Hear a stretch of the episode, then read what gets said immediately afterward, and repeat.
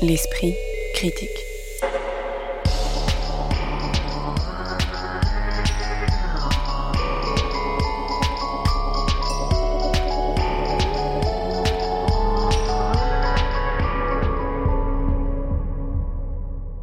Mediapart. Est-ce la même chose de jeter de la soupe sur un Van Gogh ou de la peinture orange sur un Charles Ray? Faut-il, pour parler de l'émancipation des femmes, évacuer d'une exposition les marqueurs de leur oppression? Et pourquoi la vidéo est-elle si centrale dans un musée d'art contemporain tentant de saisir à travers une exposition collective les manières d'échapper au récit dominant? Voici quelques-unes des questions que l'on se posera en se rendant au musée Carnavalet pour le parcours Parisienne citoyenne, engagement pour l'émancipation des femmes, puis au Palais de Tokyo pour l'exposition collective intitulée Sherazade la nuit, et enfin en rediscutant des effets politiques des dernières actions symboliques menées par des activistes dans différents musées.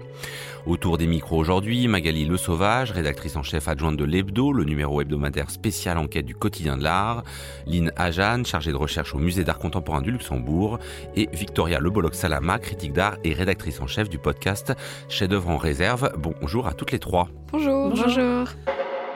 Parisienne citoyenne avec un point d'exclamation à la fin et un sous-titre ainsi rédigé, Engagement pour l'émancipation des femmes 1789-2000, c'est l'exposition temporaire du musée Carnavalet à Paris qui ne désemplit pas depuis son ouverture le 28 septembre dernier.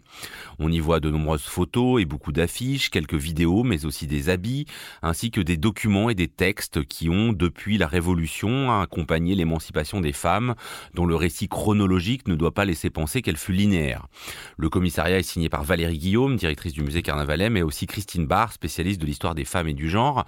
Alors on avait euh, l'année dernière parlé ici de cette tendance forte à consacrer des expositions uniquement à des femmes, alors que celles-ci ont longtemps été exclues des récits officiels. Le récit de l'histoire de l'art en particulier et de l'histoire en général reste déséquilibré, mais que peut amener une exposition comme celle-ci dont il est difficile de dire qu'elle nous ferait découvrir en version large des figures méconnues, contrairement à des expositions récentes comme euh, Alice Neal, Georgia O'Keeffe dont on a parlé ici, où les femmes font l'abstraction Là, c'est pas tout à fait la même chose. Alors oui, euh, alors en fait, c'est une exposition qui est déjà une, une exposition d'histoire politique et sociale. C'est pas une exposition d'art. On est au musée Carnavalet, qui est le musée de l'histoire de la ville de Paris. Et d'ailleurs, le, titre euh, Parisienne citoyenne est un peu trompeur. C'est le sous-titre en fait qui est quand même plus explicite, c'est-à-dire une histoire de l'engagement pour l'émancipation des femmes de 1789 à 2000. Et en fait, même si les actions qu'on voit se situent essentiellement à Paris, c'est quand même vraiment une histoire des féminismes en France euh, depuis 1789, avec euh, Paris comme euh, ville, la France étant un pays très centralisé, Paris étant la ville où, se sont produites beaucoup de choses, mais ça va bien au-delà de Paris. c'est une exposition qui est en fait donc une exposition d'histoire sociale et qui se fait surtout par l'image et par l'objet. Il y a des œuvres d'art, certes, puis on est dans un, dans un musée qui conserve beaucoup d'œuvres d'art, mais le sujet, c'est de montrer des figures féminines, pas forcément des artistes. Et moi, ce que j'ai trouvé bien, c'est qu'on ces figures, ce sont à la fois des anonymes, beaucoup d'anonymes, euh, des figures plus ou moins connues, mais euh, dont on connaît le nom parfois seulement par des noms de rue, euh, comme, comme Louise Weiss, par exemple. Oui, alors qu'on voit plein d'affiches électorales de Louise Weiss. Voilà, qui était donc qui était journaliste puis femme politique.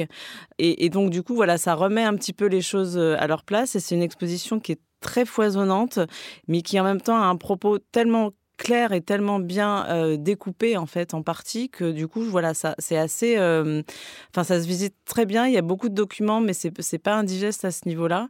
Et je pense que c'est une exposition qui est vraiment d'intérêt général à mon avis qui de, qui devrait être vue euh, voilà par par le plus de gens possible. Justement alors sur l'intérêt général Victoria Bolok-Salama et sur le fait qu'il y a beaucoup beaucoup de documents c'est-à-dire qu'il y a quasiment pas un pan de mur où il n'y a pas exposé un texte une photo. Est-ce que cette scénographie elle est riche ou euh, un peu euh, trop épaisse parfois bah, Je trouve que c'est en effet une exposition qui est très linéaire et qui est vraiment euh, presque scolaire, puisqu'il y a en effet des cinq sections qui sont chronologiques, qui reviennent sur cinq temps forts de l'histoire de l'émancipation des femmes, histoire au pluriel du coup. mais c'est vrai qu'il y a tellement de documents qui documentent en fait toutes ces cinq chronologies que c'est un peu compliqué de ne pas avoir envie de décrocher euh, par certains moments.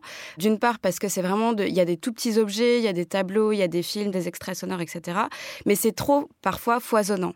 Après, ça rend aussi compte d'une histoire qui est plurielle, qui est une histoire très riche et qui souvent euh, n'a pas été euh, enseignée ou n'est pas vraiment mis en valeur. Donc, oui, c'est euh, beaucoup trop foisonnant, mais ça se justifie en fait. Et à la fin de l'exposition, même s'il est difficile de se souvenir absolument, il nous en reste forcément quelque chose et on a forcément une attention qui se fixe sur des choses qui ensuite euh, nous restent en tête et, nous permettent d'avoir une, une idée de cette expo. Par exemple, il y a évidemment plein de documents, etc. Et je parlais d'une exposition scolaire, mais il y a euh, aussi euh, un extrait de film euh, qui fait le montage de plusieurs scènes de manifestations, où en fait on entend dans plusieurs salles de l'exposition avant d'arriver dans ce film des chants de manifestations féministes, et c'est des chants en fait qu'on connaît forcément, sans même forcément, je pense, être allé dans ces manifestations-là. C'est des chants qui ont traversé l'histoire, et quand on arrive finalement devant ce film, en fait on a les, les paroles de ces chansons et euh, on dirait que c'est un espèce de karaoké féministe, par exemple.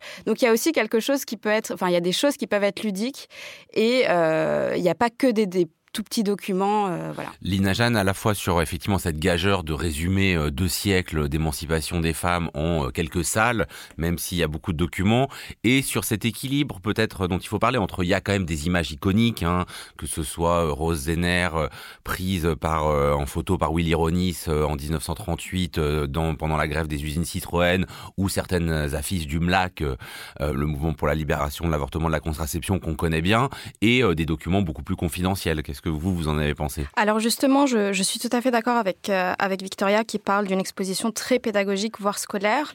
Moi, je dirais que la scénographie est peut-être un peu trop démonstrative et un peu trop imposante. Et c'est vrai que euh, vu que c'est quand même une exposition, comme tout le monde l'a dit, qui est foisonnante, cette, scénographie parfois prend le dessus et je pense que c'est justement pour ça qu'on décroche. Ce que je vais dire, c'est que c'est quand même une exposition où il y a énormément d'archives. Je veux dire, c'est une exposition d'histoire euh, sociale. Mais ce que j'ai apprécié, en fait, c'est la présence de, par exemple, d'objets qui ont appartenu à certaines féministes. Et j'ai trouvé que ces moments-là, où on n'était ni dans le champ du, document, ni dans le champ à proprement parler de l'art, mais vraiment plus des traces du vécu, c'était ces moments-là qui, moi, me, me ramener un peu. Euh, un peu plus sensible quand on a un porte-monnaie qui aurait peut-être appartenu à Louise Michel. On n'est pas complètement sûr. On n'est pas totalement sûr, mais c'est sûr que ça, ça permet aussi d'ouvrir une brèche un peu d'imagination dans une exposition peut-être un peu trop. Euh, trop didactique, comme je le disais. Euh, par contre, moi, ce qui m'a un peu étonnée, c'est que il y avait quand même un manque de, recul, ou en tout cas un manque de regard critique sur cette histoire. C'est-à-dire, oui, effectivement, on en sort en se disant qu'on a retenu certaines choses, mais euh, il y a quand même je pense, on reste un peu sur sa fin par rapport à l'ancrage historique. C'est-à-dire que c'est une exposition qui s'étend sur deux siècles, mais qui s'arrête en l'an 2000. Et quand on lit le titre, enfin, je veux pas trop extrapoler, mais on a presque l'impression que, du coup, les luttes se terminent en 2000. Alors qu'en fait, quand, quand on ressort de cette exposition, on a souvent l'impression que c'est, comme vous le disiez, pas une histoire linéaire, mais une histoire qui a été tempérée par des, par des moments de régression. Je pense notamment euh, au, règne de Napoléon après, après la Révolution. Et du coup, il y a quand même beaucoup de résonance avec le moment présent, qui je pense où là, à ce moment-là, les commissaires sont peut-être passés à côté de quelque chose. C'est-à-dire que tout au long de l'exposition, il y a aussi un fil conducteur qui est la présence des femmes, l'importance de l'occupation de l'espace public par les femmes. Et par exemple, moi, ça m'a vraiment fait penser au, mouvement des colleuses aujourd'hui. Donc je trouvais qu'il y avait un peu des occasions ratées de, faire des liens. Alors, avant même que vous disiez ça, euh, Victoria et Magali euh, voulaient réagir, donc je vous laisse réagir. Mais effectivement, sur cette question, pourquoi ça s'arrête en 2000 On a l'impression, est-ce qu'ils ont voulu esquiver le moment euh, MeToo et bah, les tiraillements que ça a suscité, y compris parmi certaines féministes historiques qui sont présentes hein, dans l'exposition. Et euh, la deuxième question, c'est qu'effectivement, on, voit là l'archéologie d'un moment présent. On ne peut pas penser en voyant toutes ces affiches au collage qu'on voit aujourd'hui dans certaines rues de Paris. Et des fois, on peut se demander, bon, bah, est-ce que c'est cette généalogie qu'on est en train de voir avec euh, toutes les vertus de la généalogie? Est-ce qu'il n'y a pas des petits moments d'anachronisme quand il parle de la sororité dans les salons euh, des sœurs Nardal des années 20 Voilà, est-ce que vraiment le terme est pertinent? Euh, je vous laisse réagir. Oui, en effet. Sauvage. Oui, en effet, c'est sûr que à la fin, on reste un peu sur sa fin en, se disant avec tout ce qui se passe aujourd'hui, enfin depuis MeToo notamment, depuis cinq ans et même même un petit peu avant. Et en même temps, moi, je trouve qu'il y a un certain tour de force à, réussir à parler de toutes, c'est-à-dire qu'on parle euh, des lesbiennes, on parle des femmes noires, on parle des femmes handicapées, on parle des prostituées. Ce qui est, en plus, ce sont des sujets qui ont pu déchirer les mouvements féministes eux-mêmes. Par exemple, sur la prostitution, hein, il y a quand même des courants très différents. Ça, c'est pas tellement abordé non plus d'ailleurs les courants différents du féminisme qui, depuis les années 70, euh, peuvent être très antagonistes quand même, avec euh, voilà des, des, des conflits internes C'est là où à la fois effectivement il y a une salle euh, intersectionnelle, on va dire, hein, enfin plus une salle ou deux, mais est-ce que c'est pas un peu irénique par moment? Je sais pas, mais je pense que c'était compliqué d'aborder la période contemporaine parce que on est justement euh, dans une période là peut-être, enfin d'impulsion féministe extrêmement importante. Donc l'aborder, ce serait, je pense, ce serait compliqué. Et euh, je pense que ce qui est intéressant, c'est que justement les féministes d'aujourd'hui ou les personnes qui s'intéressent au féminisme peuvent aller voir cette exposition et se nourrir de tout ce qui est là et que ça vient nourrir les débats. Moi, j'ai trouvé que c'était extrêmement vivifiant. J'ai trouvé que ça nourrissait, enfin que ça pouvait nourrir énormément mon féminisme, par exemple personnel. Et je tiens aussi à, à souligner que j'ai eu le, le catalogue euh, sous les yeux et que c'est un travail extraordinaire de la de l'historienne Christine Barr, donc qui est la commissaire scientifique de l'exposition, qui est professeure d'histoire contemporaine à Angers, qu'elle a écrit le catalogue toute seule et que euh, chaque entrée, euh, j'ai pas tout lu encore, mais que chaque entrée est absolument euh, passionnante et que c'est un, vrai, voilà, un vrai jalon aussi dans l'histoire du féminisme et que pour les féministes d'aujourd'hui, je pense que c'est vraiment quelque chose de très important. Victoria la Alors moi, je suis pas du tout d'accord euh, avec Lynn. Je trouve que le fait que l'exposition s'arrête en fait aux années 2000 me semble logique puisque tout simplement ce qui se passe depuis les années 2000 n'est pas encore tombé dans le champ de l'histoire, c'est pas encore historicisé et c'est une exposition d'histoire. Donc je pense que ça c'est pas gênant. Et euh, je rebondis par ailleurs sur ce que disait Magali sur le fait que euh, il est montré ou mentionné plusieurs euh, types de féminisme dans l'exposition, mais qu'on voit pas forcément que ça, il y a pu avoir des clivages, etc. Je trouve que l'exposition a justement l'intelligence de montrer de manière historique l'existence et la coexistence de féminisme pluriel. En fait, on le voit dès le départ. Il y a euh, l'évocation des Saint-Simoniennes, euh, il y a euh, les néo-malthusiennes, il y a les pétroleuses. Enfin, en fait, Alors pluriel c'est vrai, mais pas forcément. euh, on montre pas qu'il y a eu des antagonistes dans la manière de penser l'émancipation. Bah, je trouve que moi, en tout cas, je l'ai perçu. Alors oui, c'est pas explicite, mais en fait, on le perçoit. On le perçoit notamment par la superposition des combats euh, féministes qui mettent euh, alternativement au centre de leur combat différentes acquisitions de droits. Par exemple, euh, Hubertine Auclair, elle, elle considérait euh, le, le droit de vote, l'obtention du droit de vote, comme la clé de voûte de tous les autres droits euh, qui pourraient intervenir pour les femmes. Mais il y avait aussi un courant de féministes qui parlait plus du droit à l'enseignement. Enfin, en fait, à chaque fois, on se rend compte qu'il y a certains courants féministes qui mettent à l'honneur certains droits. Et donc ça, je trouve qu'on le voit bien parce qu'en fait, ils coexistent. Et par ailleurs, ce que j'ai trouvé extrêmement intéressant dans cette exposition, c'est tout simplement le fait de rappeler la superposition euh, des acquis sociaux pour les femmes à travers l'histoire, à une époque où en effet, ça résonne particulièrement parce que, bah, par exemple, l'IVG aux États-Unis est euh, bah, remis en cause, que actuellement euh, le droit des femmes en Iran est particulièrement euh, absent. Euh, donc je trouve que ça c'est je trouve que c'est très intéressant et on voit finalement en effet qu'il y a des retours en arrière notamment au moment de l'arrivée du code civil de 1804 par Napoléon. On voit qu'au départ voilà, il y avait le droit de citer, euh, la capacité juridique puis finalement le droit de divorcer qui est enlevé, le droit à l'enseignement etc. et cette superposition des droits là est intéressante quand on la remet dans le fil de l'histoire mais aussi on voit qu'il y a des coexistences de combats. Oui, et puis on voit qu'effectivement, un droit acquis euh, une fois euh, ne l'est pas euh, nécessairement pour toujours. J'aimerais quand même qu'on parle de, cette entrée où pendent du plafond euh, des bandeaux avec euh, des prénoms de femmes, hein, comme on a vu aussi, pareil, dans les rues, euh, vouloir donner des noms à parfois des femmes anonymes, enfin jusque-là victimes de féminicide. Et puis il y a une vidéo où les différentes commissaires d'exposition expliquent notamment que dans cette exposition, on ne verra pas exclusivement des œuvres produites par des femmes, mais par contre, on ne verra pas d'œuvres antiféministes. Comment vous avez compris ce choix? Parce qu'on pourrait aussi dire que pour montrer l'émancipation, il faut euh, parler aussi de, de l'oppression, il faut la montrer. Alors évidemment, on peut dire qu'on la connaît déjà assez. Qu'est-ce que vous avez pensé de cette euh, entrée en matière, Lina Jeanne? Alors, pour moi, je trouve que c'est totalement justifiable de se dire qu'on ne veut pas réitérer ou représenter une certaine violence. Mais par contre, je trouvais qu'à certains endroits, cette histoire pouvait être un peu trop lisse. Et je pense que ça. Je rebondis un peu sur ce que Victoria disait, où elle disait oui, on parlait des différents courants, c'était peut-être pas explicité, mais ça en sortait. Mais de la même manière, je m'arrête un peu aux mots utilisés dans certains cartels. Par exemple, on, parle de lesbophobie sans dire le mot lesbophobie. Donc il y a comme, euh, il n'y a pas juste cette envie de ne pas montrer d'œuvres antiféministes, mais parfois il y a, y des moments où on a l'impression que les conflits sont un peu calmés, on va dire. et je trouve que c'est peut-être effectivement quelque chose que, que personnellement je n'ai pas apprécié parce qu'on a presque l'impression qu'il n'y a pas vraiment de positionnement à certains endroits. En tout cas, pas de positionnement critique. Non, vous n'allez pas jusque-là, Macané sauvage. Même si, non, mais alors, on peut prendre un exemple. Il y a un, emblématiquement sur ce qui reste des murs, il y a des dessins de l'auteur de BD Lisa Mandel, alors qui sont en fait euh, intégrés aussi euh, dans un livre dans le, catalogue. dans le catalogue fait par Christine Barr. Est-ce que là, il n'y a pas un côté un peu gadget? Bah, je pense que déjà, il y, a, aussi une, une idée d'accessibilité pour un public, notamment peut-être pour les enfants parce que le musée Carnavalet est un musée qui est, il faut le dire, euh, extraordinaire pour ça, pour ses actions envers les jeunes publics et tout public d'ailleurs, euh, public comme on dit du champ social, enfin les publics euh, handicapés, etc. Enfin voilà, des gens qui vont pas forcément au musée et qui n'ont pas forcément euh, accès à toutes ces choses-là. Donc je pense qu'il y a cette idée d'accessibilité et ça vient mettre un petit peu de voilà un peu de second degré dans tout ça.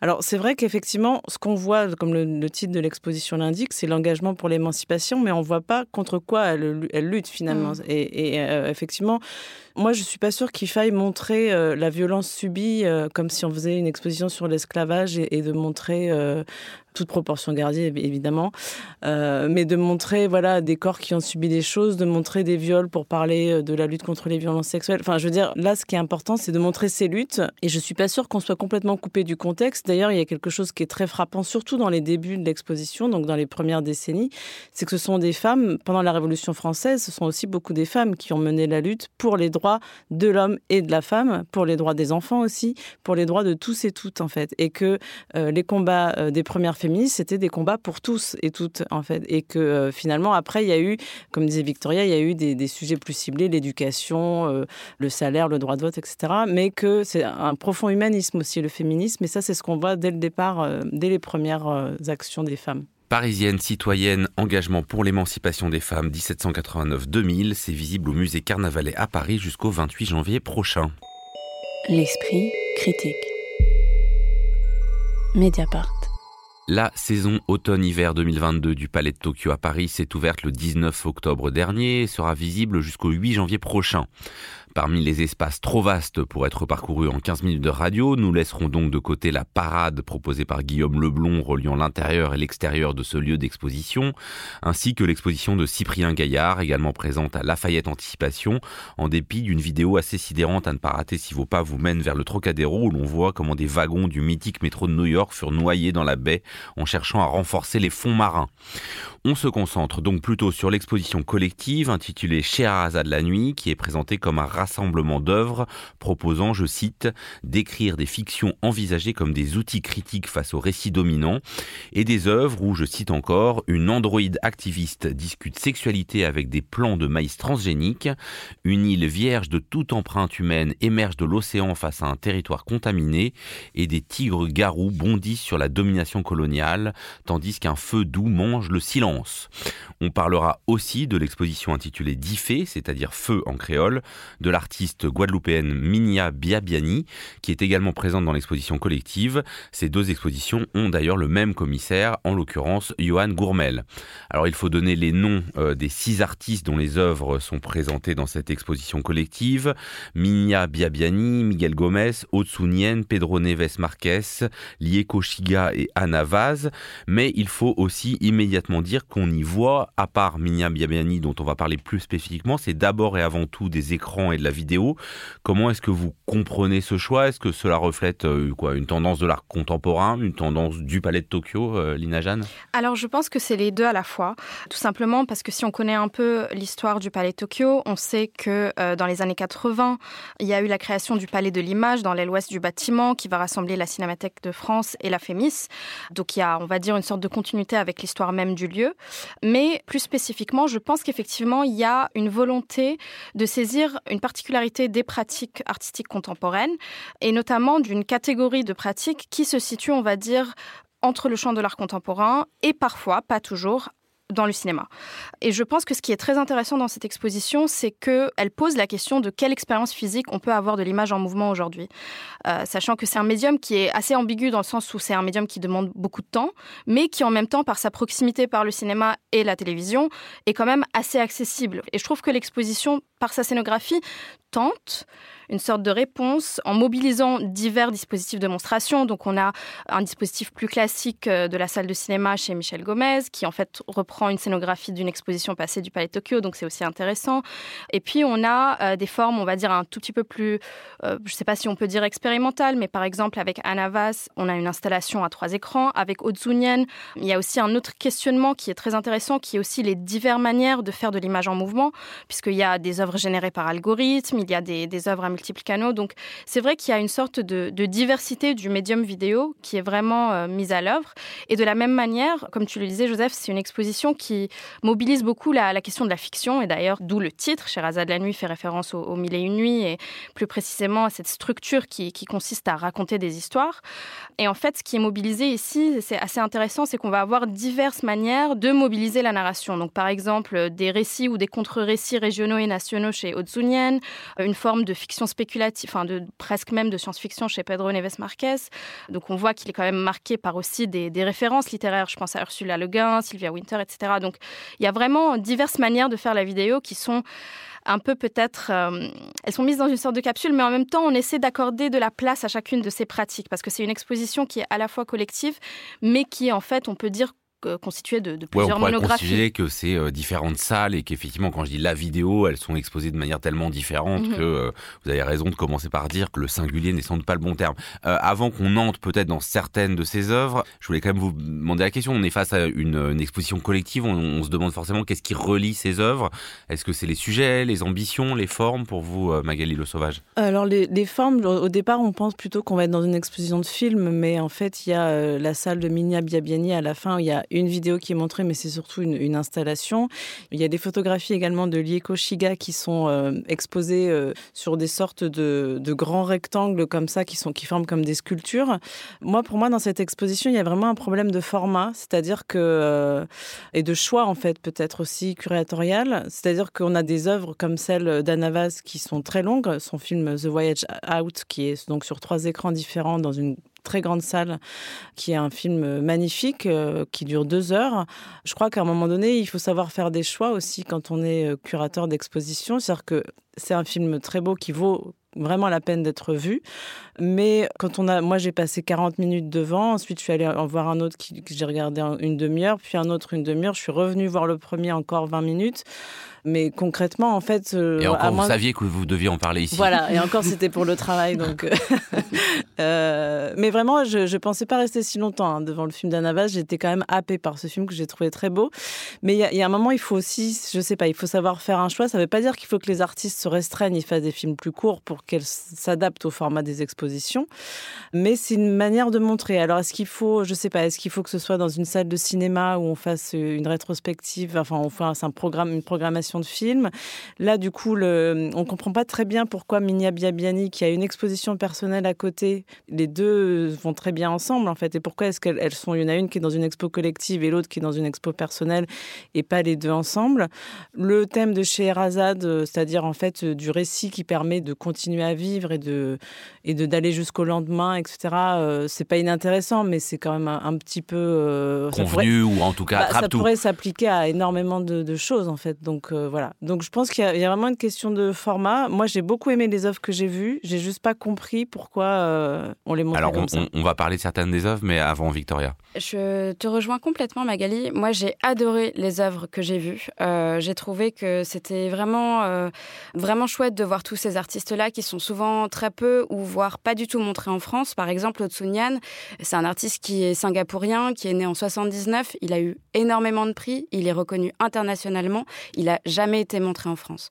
Donc ça, j'ai trouvé ça euh, extrêmement intéressant d'avoir accès à ces œuvres-là et à ces artistes-là. En revanche, là où je me pose vraiment la question, c'est sur tout simplement bah, l'idée d'exposition euh, collective pourquoi en fait Pourquoi on est obligé de se dire que c'est une exposition collective alors que c'est des expositions, enfin c'est des œuvres qui sont euh, montrées comme euh, six expositions individuelles, puisqu'en fait on comprend absolument pas euh, le rapprochement qui peut être fait, parce que enfin le rapprochement qui peut être fait, c'est justement voilà la question d'une relecture de l'histoire en proposant des récits alternatifs qui permettraient de poser les questions qui traversent l'époque d'aujourd'hui, à savoir le positionnement par rapport au capitalisme. Mais du coup dans les cartels, on a l'impression l'impression d'avoir déjà lu ça 50 fois. Il y a hybridation, anthropocène, post-colonie, partout. Quoi. Plus rien n'a de relief. Et c'est vraiment dommage parce que, en effet, ces œuvres sont complètement euh, traversées par des questions qui sont extrêmement centrales à notre époque. Euh, je parle du positionnement par rapport au capitalisme,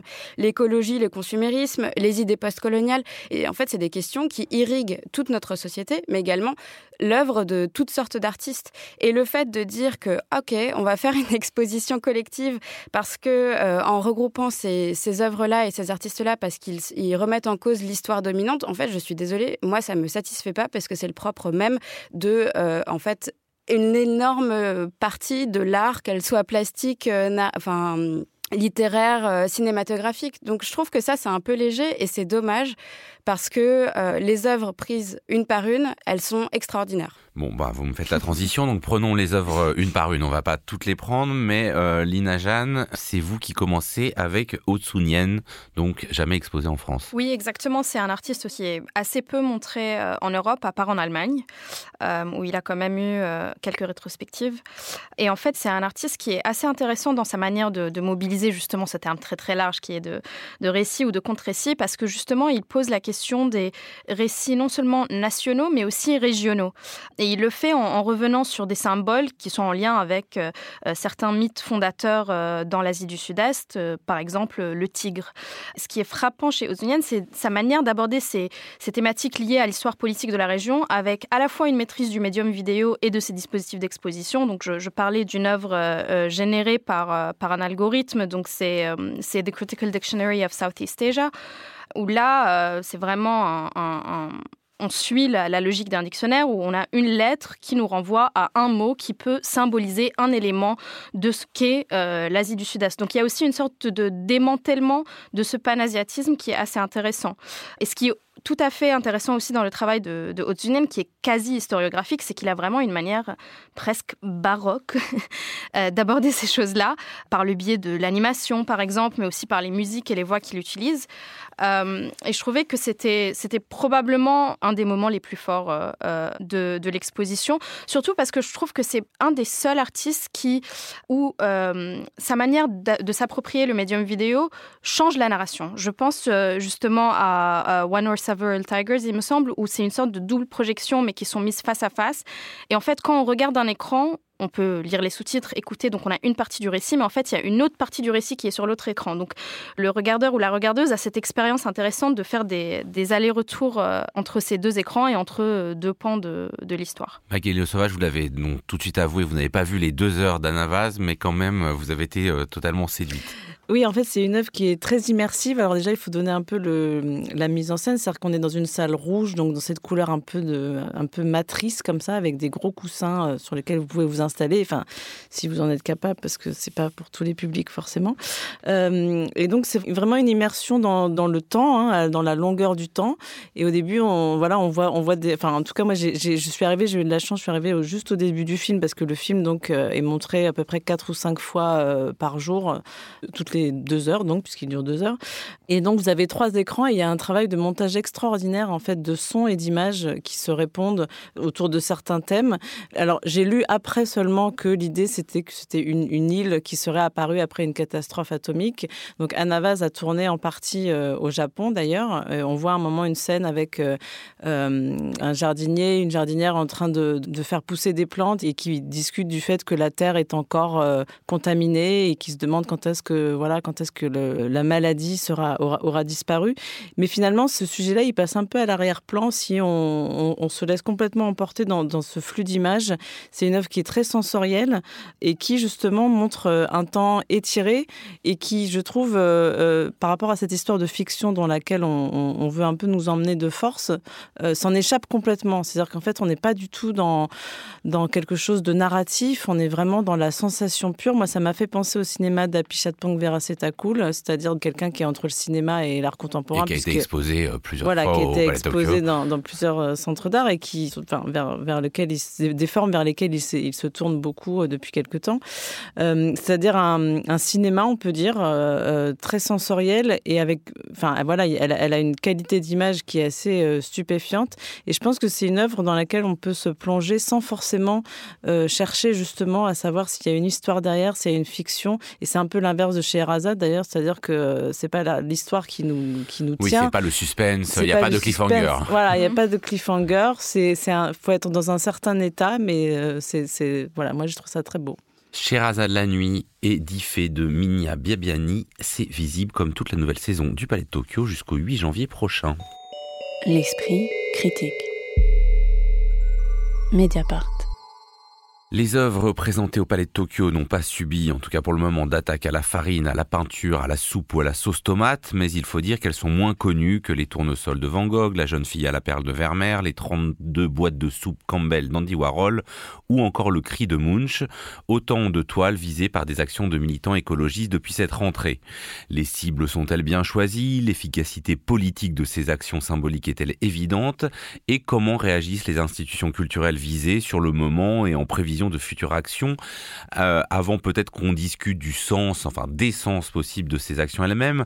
J'aimerais savoir ce que vous avez pu entendre sur elles depuis les lieux qui les ont subies, vous qui connaissez et parcourez les univers des musées et des institutions artistiques.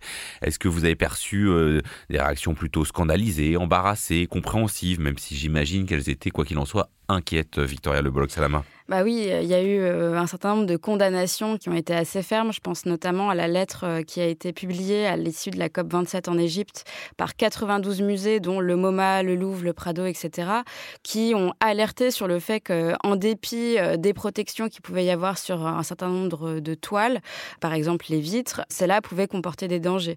Donc évidemment, le monde des musées, pour la plupart, est très inquiet de ce que ça peut impacter par rapport à la conservation des œuvres. En revanche, force est de constater qu'il y a un certain nombre de musées ou d'institutions qui euh, se remettent en cause face à ces gestes en fait euh, qui ont pour but d'alerter sur l'avenir écologique et sur le fait de prendre conscience de tout ça en utilisant des œuvres d'art. Je pense par exemple tout simplement à l'ICOM, qui est une organisation internationale, qui le 11 novembre a publié une lettre et qui revient sur tout ça et qui propose en fait de voir les musées comme des alliés face à la, à la menace climatique. Et finalement, je pense que c'est quelque chose qui revient assez souvent euh, dans les dans les réactions euh, des musées, c'est l'idée de se saisir de cette question pour finalement se reposer la question de, d'une part, comment le musée, d'un point de vue fonctionnel, réagit face à ces dangers climatiques, d'autre part, comment le musée peut intégrer ces questions sociétales au sein de ses programmations et des événements comme une agora démocratique telle que le musée doit l'être.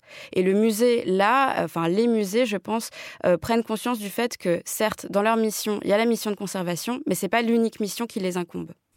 Euh, Moi, ce que je trouve très intéressant dans tout ça, c'est qu'on voit que le musée reste quand même le lieu du sacré euh, par excellence. Ça s'est transposé, euh, ça, on l'avait déjà vu avant, de l'église au musée déjà depuis quelques décennies ou siècles même. Et c'est vraiment très visible là, et c'est peut-être quelque chose qu'on avait oublié et que ces actions viennent montrer en fait. Parce qu'évidemment, les activistes de Just Stop Oil ou autres ne s'attaquent pas aux œuvres en elles-mêmes et ne s'attaquent pas à l'art, hein, contrairement à ce que disent certains ou certaines, mais à leur valeur symbolique à leur aura. Euh, le musée, bon, c'est Bourdieu, hein, avec l'histoire de la distinction. Le musée, c'est le lieu de la validation bourgeoise par excellence, même si aujourd'hui ils sont sans doute plus ouverts qu'il y a un siècle. On voit dans les études publiques que, en fait, euh, démographiquement, sociologiquement, ce sont les mêmes catégories sociales qui vont au musée qu'il y a 50 ans. Il y avait un rapport du ministère de la Culture qui est sorti il y a un an ou deux qui montrait ça. Donc, de ce point de vue, ça n'a pas changé depuis que Bourdieu a écrit euh, La distinction, ce qui est quand même assez troublant voilà, donc ces activistes qui s'attaquent à, la dimension symbolique et mais aussi à la dimension financière peut-être. Ça, c'est en arrière-plan. C'est ce qu'on a vu euh, peut-être avec l'action des activistes euh, en France devant sur l'œuvre de Charles Ray devant la Bourse de commerce, qui est donc le siège de la collection Pinault euh, à Paris, où on a vu la ministre de la Culture Rima Abdul Malak se précipiter au chevet de l'œuvre et, et, parler alors d'éco-vandalisme. Parler d'éco-vandalisme. Que faire écho à l'écoterrorisme. Euh, de Darmanin. Et poster, et donc employer un vocabulaire extrêmement problématique et poster euh, donc euh, la photo sur ses réseaux sociaux. Dans le même temps, elle avait posté quelques jours après, elle a posté une photo sur Twitter aussi d'une dégradation qui a eu lieu à Besançon de deux œuvres de l'artiste sénégalais Ousmane Sow qui est décédé en 2016, euh, qui est un acte raciste revendiqué par des suprémacistes blancs. Il faut dire qu'en fait, une des œuvres, c'était donc une sculpture de Victor Hugo qui était en cours de restauration et dont la patine, en fait, avait été foncée le temps voilà, qu'elle soit achevée. Et il y a eu des commentaires sur les réseaux sociaux et dans la presse locale extrêmement euh, racistes et violents en disant mais, euh, mais Victor Hugo n'était pas noir, on ne veut pas d'un noir, etc. Et donc le résultat, c'est qu'il y a eu euh, deux néo-nazis qui sont venus balancer de la peinture blanche sur ces deux sculptures, ce qui a fait quand même beaucoup moins de bruit que cet éco-vandalisme entre guillemets dans les musées, sachant qu'en France, en fait, aucun musée d'ailleurs n'a eu d'œuvre vandalisée hein, en dehors du, du Charles Ray. Donc voilà, il y, a quand même des, indignations à dimension variable et je trouve ça assez sidérant qu'il y ait eu si, peu de réactions face à cet acte de racisme revendiqué en plus, hein, puisqu'il y en avait un des deux qui s'est montré avec une pancarte White Power qui l'a diffusé sur les réseaux sociaux, donc c'est clairement mm. euh, assumé comme ça, par rapport à ces actes qui sont finalement euh, de l'ordre du symbolique, puisqu'aucune œuvre n'a été euh, abîmée, rappelons-le quand même. Alors là, toutes les questions sont posées, Lina Jeanne, mais donc je vous demande à la fois, ben voilà, vous ce que vous avez pu entendre en travaillant vous en plus au Luxembourg, ce que au fond, on peut poser la question, est-ce que euh, derrière des répertoires d'actions semblables, est-ce que c'est la même chose de viser bah, des tournesols avec l'idée qu'on protège mieux des tournesols en peinture que peut-être la nature elle-même, que de viser des œuvres dans des institutions publiques accessibles à tout le monde, même si on sait que les publics restent socialement très différenciés, et euh, des œuvres comme celle de Charles Rest, c'est-à-dire euh, un artiste contemporain dont la cote a été montée à mort par un millionnaire, enfin un milliardaire de l'art contemporain. En l'occurrence euh, François Pinault. Euh, et est-ce que bah, des actions qui restent symboliques ont une dimension politique vraiment intéressante? Alors, euh, euh, je, vais essayer de répondre en ordre. Euh, déjà, par rapport au musée au Luxembourg, donc il faut quand même dire que c'est un pays où il y a beaucoup moins d'institutions qu'en France. Donc, c'est vrai que la question ne se pose pas de la même manière. Je pense que si on regarde un peu les villes où il y a eu des actions, c'est quand même des villes très, très importantes dans le paysage artistique. Donc, Paris, Londres, Milan, etc. Et ensuite, sur l'impact de ces actions, déjà, je, je suis tout à fait d'accord avec ce que Magali disait, dans le sens où on parle d'éco-vandalisme voire d'éco-terrorisme, alors qu'aucune œuvre n'a été endommagée. la pire de ces, de ces conséquences a été par exemple un dommage sur le cadre euh, des péchés en fleurs de Van Gogh euh, à la Courteau. Mais par contre, ça, a quand même donné lieu à l'arrestation des deux militants de Just Stop Oil qui se sont qui oui, mais on pourrait se demander, est-ce qu'il faudrait que ça endommage vraiment euh, comme l'œuvre de, de, Velázquez en 1914 avait été vraiment attaquée à coups de hachoir par la suffragette Mary Robinson, comme on l'a beaucoup rappelé? Oui, justement, justement, je pense que ce que les divers incident euh, montre, c'est qu'il y a une sorte de conscience quand même patrimoniale, puisque les militants, les militantes s'attaquent mis à part Charles Ray, à des œuvres qui sont protégées par des vitrines. Donc il y a aussi quand même euh, une attention envers l'objet même, ce qui est très très différent de ce que Mary Richardson avait fait, euh, qui était vraiment d'attaquer la, Vénus de Velázquez avec un hachoir.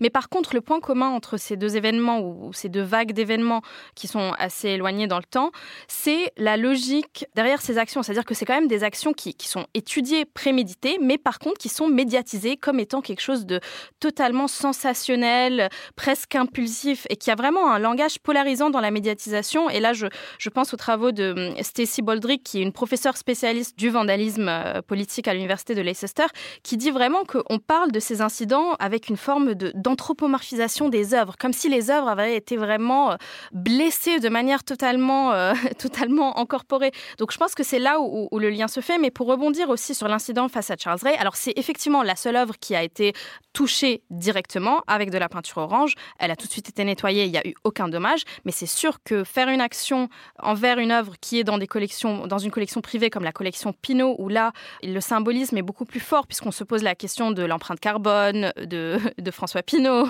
euh, ou même de sa collection, c'est sûr que ça a une, une signification totalement plus importante que endommager des œuvres à la National Gallery de Londres.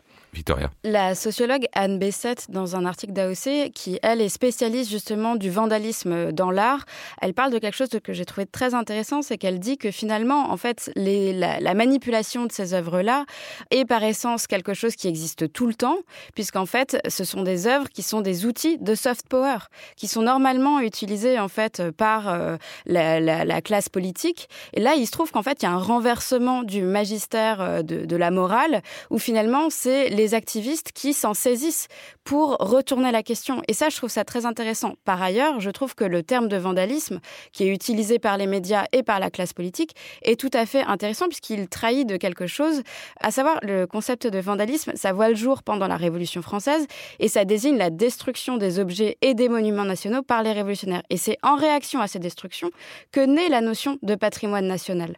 Et là, finalement, en fait, quand on appelle ça éco-vandalisme, j'ai vraiment l'impression que c'est la classe politique qui se sent dessaisie de ces instruments de software.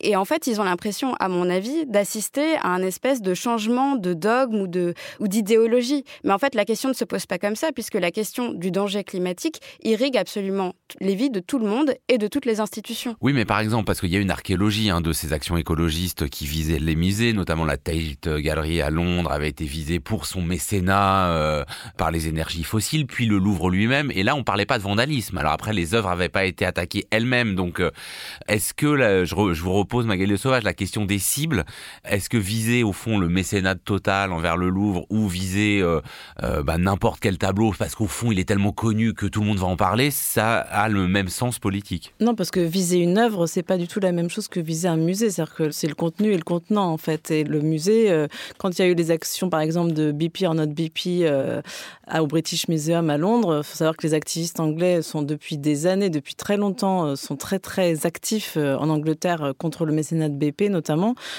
C'était de répandre du faux pétrole, donc du grand liquide noir comme ça dans les salles du musée, mais des choses qui n'abîmaient pas les œuvres. Là, on est vraiment, là, on s'attaque au cœur, on s'attaque au trésor, quoi, en fait, littéralement au sens vraiment sacré, comme je disais tout à l'heure.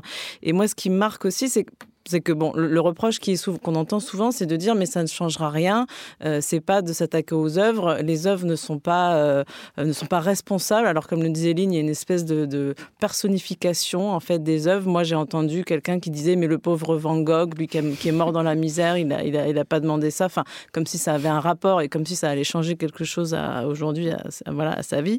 Euh, mais évidemment, encore une fois, c'est le symbole auquel on s'attaque. Et en fait, moi, la question que je me pose, c'est comment est-ce qu'effectivement ça peut marcher En fait, quelle est la stratégie derrière Alors, qu'on on voit qu'au niveau de la communication, c'est parfait.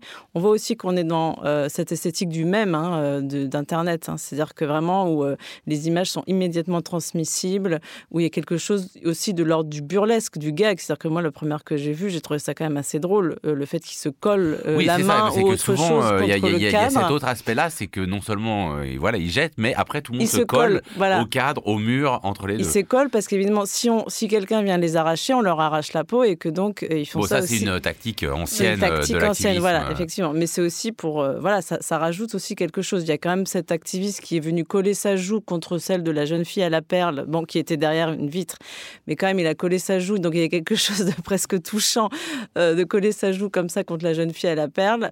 Donc il y a cette idée aussi de créer des images. Il y a aussi la répétition, c'est-à-dire qu'au début on en a vu un, on en a vu deux, puis après c'était quasiment tous les jours. Donc en fait, il y a une forme, d'ailleurs ça s'est un peu calmé peut-être ces derniers jours, mais il y avait une forme de harcèlement comme ça euh, qui en fait commençait à devenir, euh, qui a fait, c'est pour ça d'ailleurs que les musées se sont mis à paniquer. Enfin, les directeurs et directrices de musées ont publié une lettre en se disant, alors on a quand même eu le ministre de la Culture italien qui est donc un néofasciste, hein, qui a dit qu'il allait faire monter le prix des musées, enfin le prix d'entrée des musées pour pouvoir assumer les coûts de. Ou alors si c'est toujours financé euh, par l'héritière Getty, euh, ça ne changera pas grand-chose parce qu'il euh, il y, a, quand même quelques moyens, en tout cas, pour entrer dans les musées. Y a en Espagne, on a dit, le Prado a annoncé qu'ils allaient mettre des flics, enfin des policiers, pardon, en civil dans le musée. Donc on en arrive quand même à des points vraiment extrêmes. Il y a quand même eu de la prison ferme. Je crois que je ne sais plus si c'était en Angleterre. Il y a eu de la prison ferme quand même contre au Courtauld Institute mm, contre ceux qui. C'est enfin genre c'est que trois semaines, mais trois semaines de prison ferme, c'est quand même grave. C'est quand même de la prison. Et donc voilà, il y a un espèce d'effet de contagion. Et on voit en fait que cette stratégie, je pense qu'elle peut marcher dans le sens où on voit que c'est une espèce de stratégie du désespoir. Voilà, c'est une espèce de désespoir de l'idiotie qui finit peut-être par quand même euh, provoquer des effets. Merci beaucoup à toutes les trois. On se retrouve la semaine prochaine pour une émission cinéma. L'Esprit Critique est un podcast proposé par Joseph Confavreux pour Mediapart, enregistré aujourd'hui dans les studios de Gong par Karen Beun et réalisé par Samuel Hirsch.